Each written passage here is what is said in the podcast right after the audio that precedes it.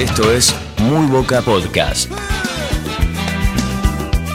Una nueva semana en el mundo Boca, pero qué semana amigos, realmente un momento inolvidable, un momento que seguramente ninguno de nosotros, los que fuimos testigos de aquella noche, vamos a, borrar de nuestras memorias, porque fue un momento indescriptible lo que se vivió en la bombonera en la definición de la Superliga 2019-2020, donde Boca se terminó quedando con el título, donde Boca terminó siendo campeón y arrebatándole el título a River en los últimos 20 minutos de partido, porque hasta que Carlos Tevez no convirtiera ese zapatazo de afuera del área, Boca no era el líder de la Superliga, por lo tanto no era el merecedor de ganar el título.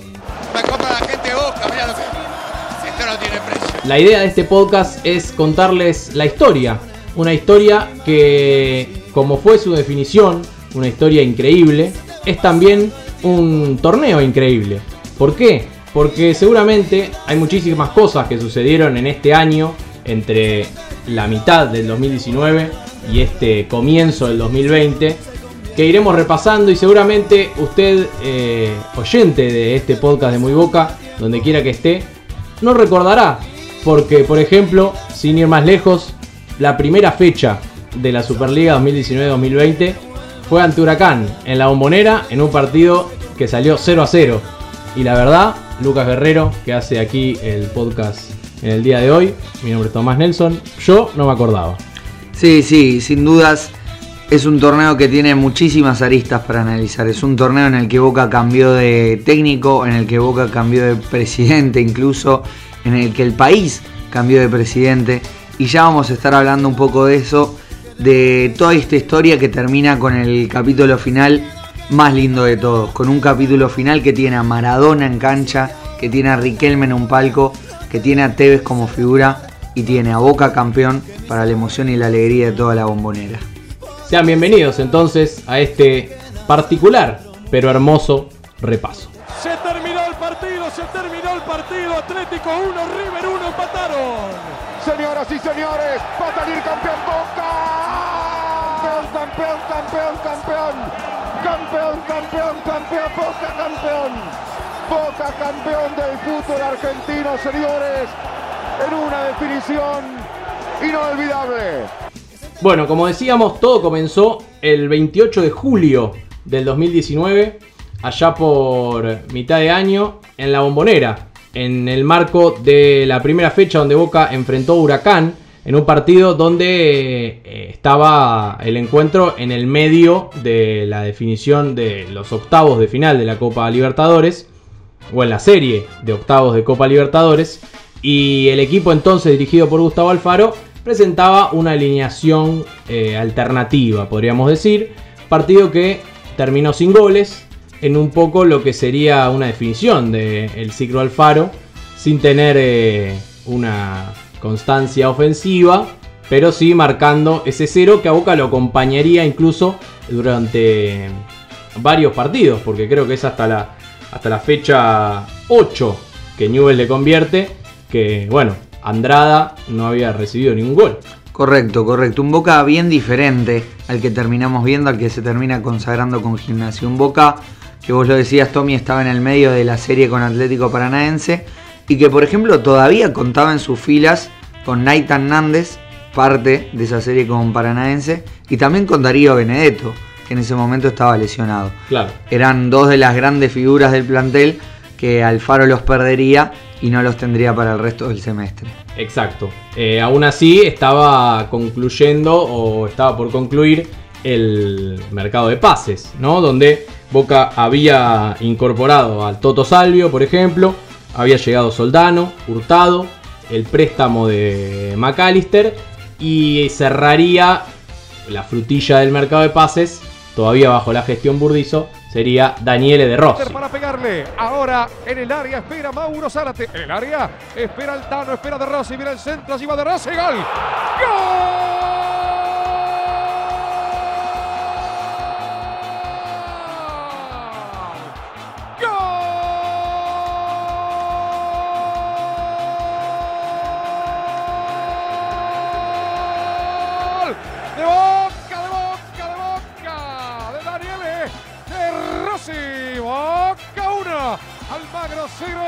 Sí, la llegada de Rossi, un suceso absoluto, obviamente. Eh, la llegada de Soldano fue después de la salida de Benedetto, cuando Boca eh, se había quedado sin su principal 9. Y decíamos que era un Boca diferente porque también, si vemos los nombres que en ese momento formaban parte del equipo titular, vamos a encontrarnos con que había varios que terminaron siendo importantes en la obtención del título y que en aquel momento no veían minutos. Eh, un caso puede ser Jorman Campuzano, totalmente relegado por Iván Marcone, en ese momento pieza clave para Alfaro. Otro caso puede ser el de Sebastián Villa, que corría bastante de atrás, incluso ya con la partida de Pavón. Y el caso más emblemático, obviamente, el de Carlos Tevez, ¿no? Bueno, pero esto no es un repaso normal, porque nosotros abríamos este podcast diciendo que era un torneo increíble y que habían pasado cosas, no sé si insólitas, pero que habían pasado varios sucesos eh, importantes, determinantes, no solo para la historia de Boca, sino para la historia de Argentina y el mundo en su totalidad, podríamos decir. Sí, sí, porque la verdad que es así, así como pasaron miles de cosas en esos últimos minutos de Boca Gimnasia, pasaron también miles de cosas en todo el torneo y miles de cosas a lo largo del mundo. Por ejemplo, Por ejemplo, en la fecha 2, ¿no? Sí, 4 de agosto de 2019, Boca le gana 2-0 a Patronato, goles de Tevez y de Salvio en Paraná. ¿Cuánto estaba el dólar? El dólar, señoras y señores, estaba 44 pesos todavía. No, había, no se había dado aquel salto eh, del que vamos a estar hablando en unos instantes. 44 pesos el dólar. Aunque claro, la economía sí tenía algún que otro problemita todavía, ¿no? Claro, porque en la fecha 3, ya el 18 de agosto de 2019, cuando Boca vence 2-0 al Civi, el dólar estaba Y ya había saltado arriba de los 60 pesos. exacto. Eh, se da después del triunfo del Frente de Todos en las primarias, un triunfo eh, aplastante y que en gran parte era inesperado, por lo menos su magnitud. Lo que Argentina se dio cuenta era que el cambio éramos nosotros, no ellos. Nosotros éramos el cambio. Y que tuvo una conferencia posterior de Mauricio Macri un tanto alarmante, podríamos decir. Hoy estamos más pobres que antes de las PASO.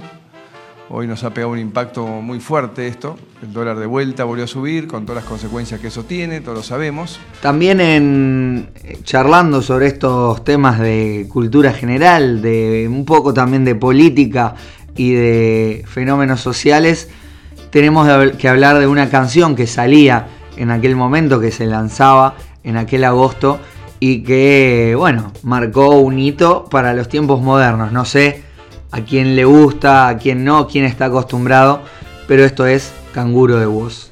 Hoy no voy a salir, voy a quedarme en la nube donde nadie sube. Exactamente, uno de los nuevos géneros musicales eh, y uno de los temas del año 2019, sin lugar a dudas.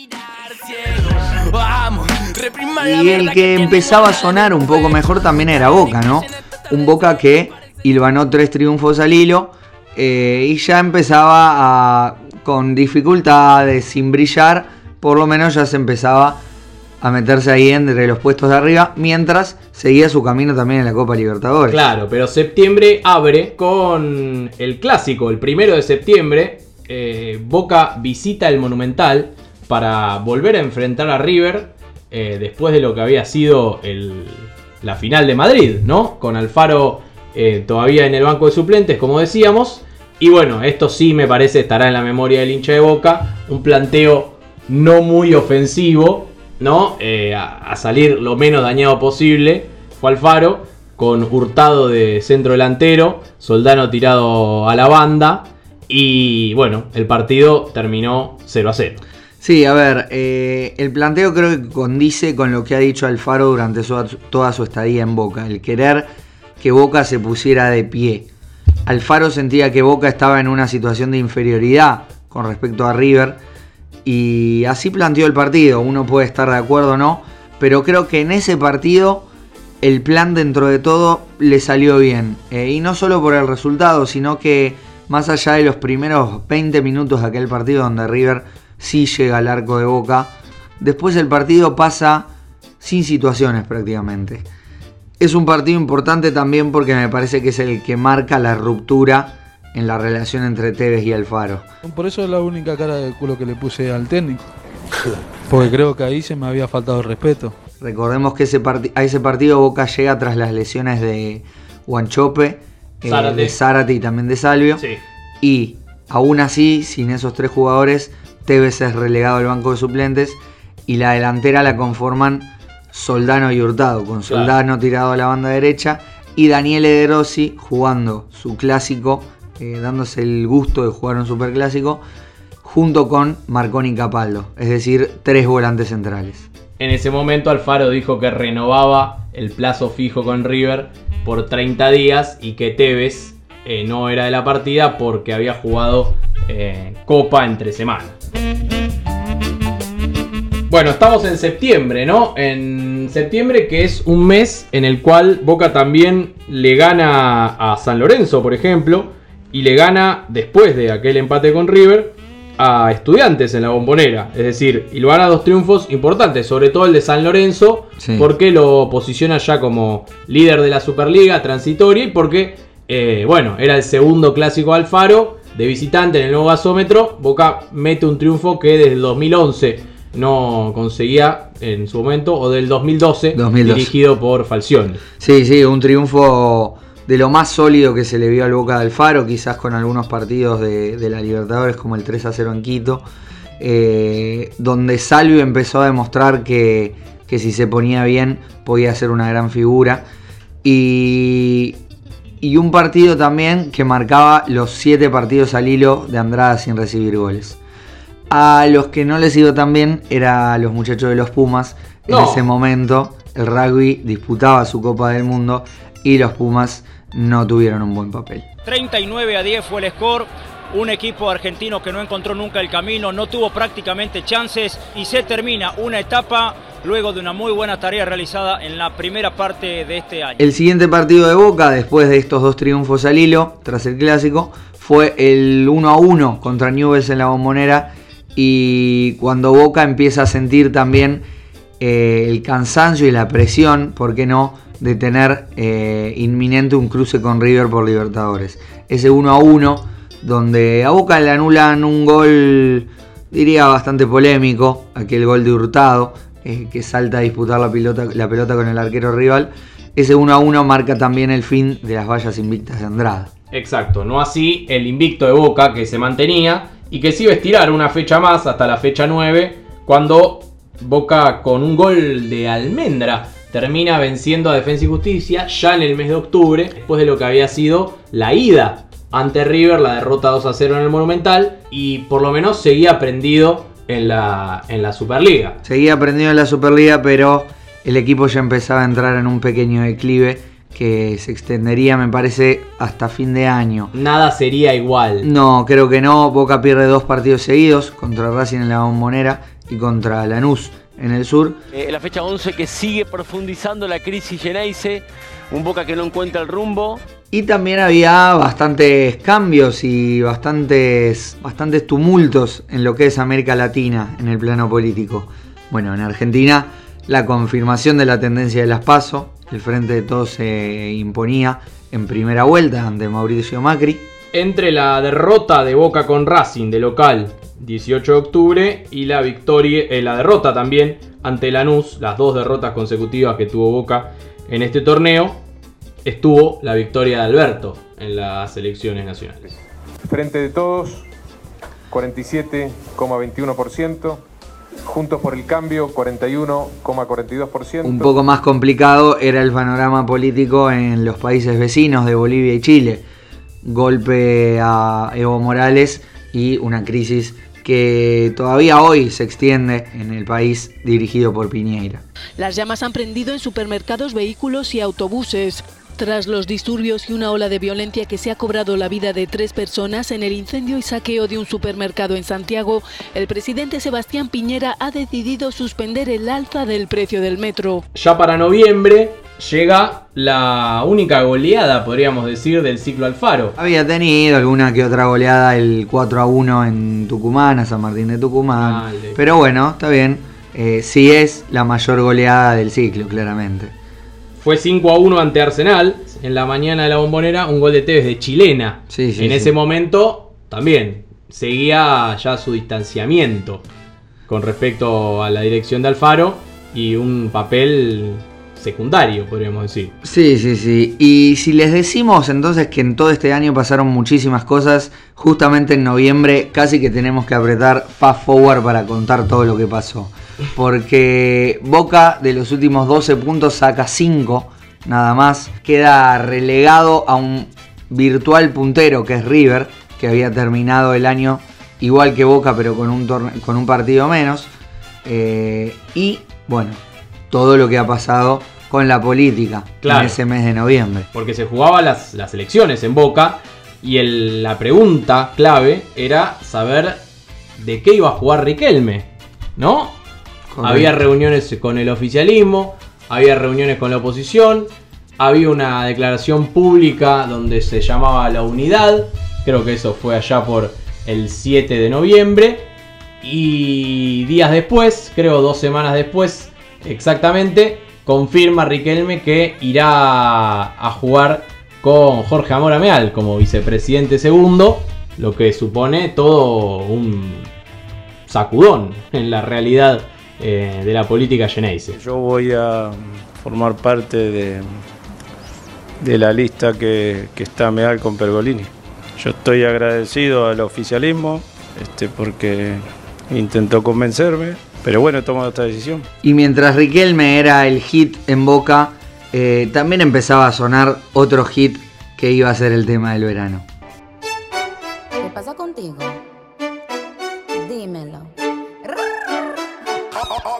Ya no tienes cosa, hoy salió con su amiga, que Bueno, suena Tusa entonces, decíamos, eh, que sería el tema del verano y que sería también el tema que habla un poco de la depresión que vivieron unos muchachos, los muchachos de la vereda de enfrente, días después del anuncio de Riquelme, ¿no? Porque días después del anuncio de Román y de su postura eh, antioficialista, por así decirlo, pasaba eh, este hermoso carnaval carioca. ¿Cuánto me dijo Chelo? Cuatro más. Pelota para Gabigol. Así quiere Pinola, Gabigol, Pinola, Gabigol.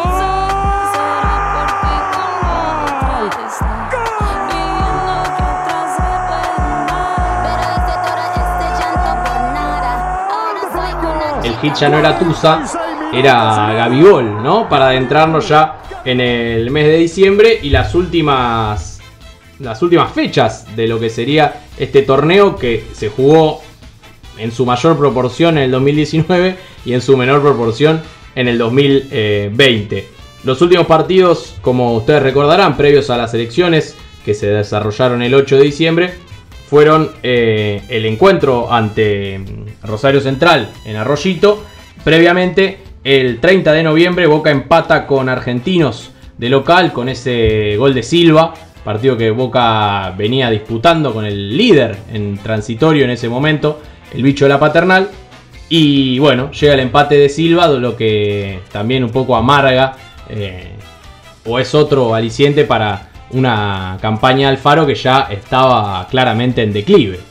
Sí, sí, sí, una lástima cómo se termina yendo al faro, pero bueno, también el cambio de autoridades eh, abre la puerta a un nuevo proyecto y un nuevo proyecto que arrancó con todo. Ojalá este, me toque ganar la copa y festejar la bombonera. ¿no? Esto es lo que uno busca y lo que uno quiere. Ojalá. Bueno, y la llegada de Miguel Ángel Russo cambia ya drásticamente con todos los cambios que se eh, fueron viendo. Esta es su historia más, más reciente. En realidad todo esto es historia reciente, pues es un mismo campeonato. Pero parece Pero que la pasaron memoria- cinco años. La memoria eh, a veces no falla y la historia pasa tan rápido que no la llegamos a captar. ¿no? Tenemos el debut de Russo contra Independiente, ese 0 a 0, los cambios en la bombonera, ¿no? una bombonera que cambia su fachada, es pintada, sacan los acrílicos de la platea baja, habilitan un sector de popular en la tercera bandeja eh, norte. Y bueno, distintas cosas que esta nueva dirigencia empieza a poner en marcha, el surgimiento de deportes amateurs. Bueno, Empecemos desde lo, desde lo anterior. Boca cambia su dirigencia. cambia su técnico, cambia su cancha, cambia su camiseta, porque Claro. Adidas presenta finalmente los dos nuevos modelos y empieza a cambiar también el equipo. Desde los nombres, donde Campuzano es titular, donde Tevez es titular, capitán y emblema, Fabra recupera también la titularidad y también el estilo de juego, ¿no? Adelantándose unos metros y sobre todo, y creo yo eh, que es el cambio fundamental, que es que cuando Boca convierte el primer gol, ya inmediatamente se pone a buscar el segundo. Creo que ese es el, el- el signo eh, que más describe a este Boca de Russo en estos meses que van de su gestión y que se ha visto en varios partidos donde Boca en este sprint final ha podido golear. Todo en el marco de un verano que estuvo marcado por dos noticias. La primera, la matanza de los rugbyers a Fernando en Villa Gesell. Y por último, eh, la epidemia, ya pandemia, la expansión del coronavirus en todo el planeta. El coronavirus chino sigue extendiéndose mientras en medio mundo se activan los controles epidemiológicos en los aeropuertos. Las autoridades de Pekín confirman 9 muertos y 440 contagiados, 150 más en apenas 24 horas. Otra noticia que nos conmovió muchísimo por fuera de Boca ha sido también el fallecimiento en un accidente de la estrella del básquet mundial, Kobe Bryant. Estamos justamente, Julio, al pie de la montaña donde sucedió este terrible accidente donde muere Kobe Bryant. 9.47 de la mañana es el reporte que recibieron las autoridades. Y el fin de febrero ya nos trajo una historia palpable, que es la victoria de Boca, la goleada de Boca ante Colón en Santa Fe, donde River esperaba que Boca tenga un traspié y había preparado toda su fiesta en el Monumental ante Defensa y Justicia. ¿Dónde estará ese cotillón, eh? Pero llegó el gol de Lucero eh, para abrir la cuenta. River tuvo que remontar el partido, no lo pudo hacer, solo empató y quedó todo liberado a la última fecha. Y nosotros ya- cuando nos hemos tenido que preparar para jugar finales contra Boca, eh, hemos ganado. Y ahora tenemos que preparar una final para jugar contra Atlético, Atlético Tucumán. Y esa es la diferencia. Te veo convencido que van a ser campeones. ¿Es así? Pero ¿cómo no vamos a estar convencidos si, si nosotros somos un equipo que, que estas, est- est- estos partidos nos encantan? Y bueno, y llegamos al mes de marzo, el 7 de marzo que quedará en la memoria de todos nosotros, que quedará para la historia grande de Boca Juniors, porque no fue solo un sábado de fiebre por la noche, sino que fue un sábado realmente inolvidable. Fue un sábado de alegría, de llanto, de angustia, de tensión y que se resolvió de la manera más inesperada quizás, pero la más esperada para todos los bosteros y la obtención de un nuevo título, el título número 69 en la historia de Boca. Creo que hablar del partido, comentar del partido ya no tiene sentido, pero sí compartirla, seguir compartiendo la emoción de por lo menos de los que pudimos estar ahí en la bombonera y supongo que también de los que habrán estado enfrente del televisor, la, la alegría y el desahogo eh, de abrazarse con, con tus amigos, con los que transitaste todos estos años que no fueron tan sencillos para el hincha de Boca, el desahogo de ver que también justo Tevez es el que hace el gol y ver cómo alrededor tuyo las, las lágrimas, eh, los gritos y los abrazos se multiplicaban. Como vos decías, Tommy, fue una noche inolvidable, una noche que como decíamos pasó de todo, como a lo largo de todo el torneo y creo yo termina siendo una de las mayores alegrías que ha tenido el hincha de Boca en los últimos años. Esta fue la historia del título 69 de Boca. Veremos qué nos depara el título número 70.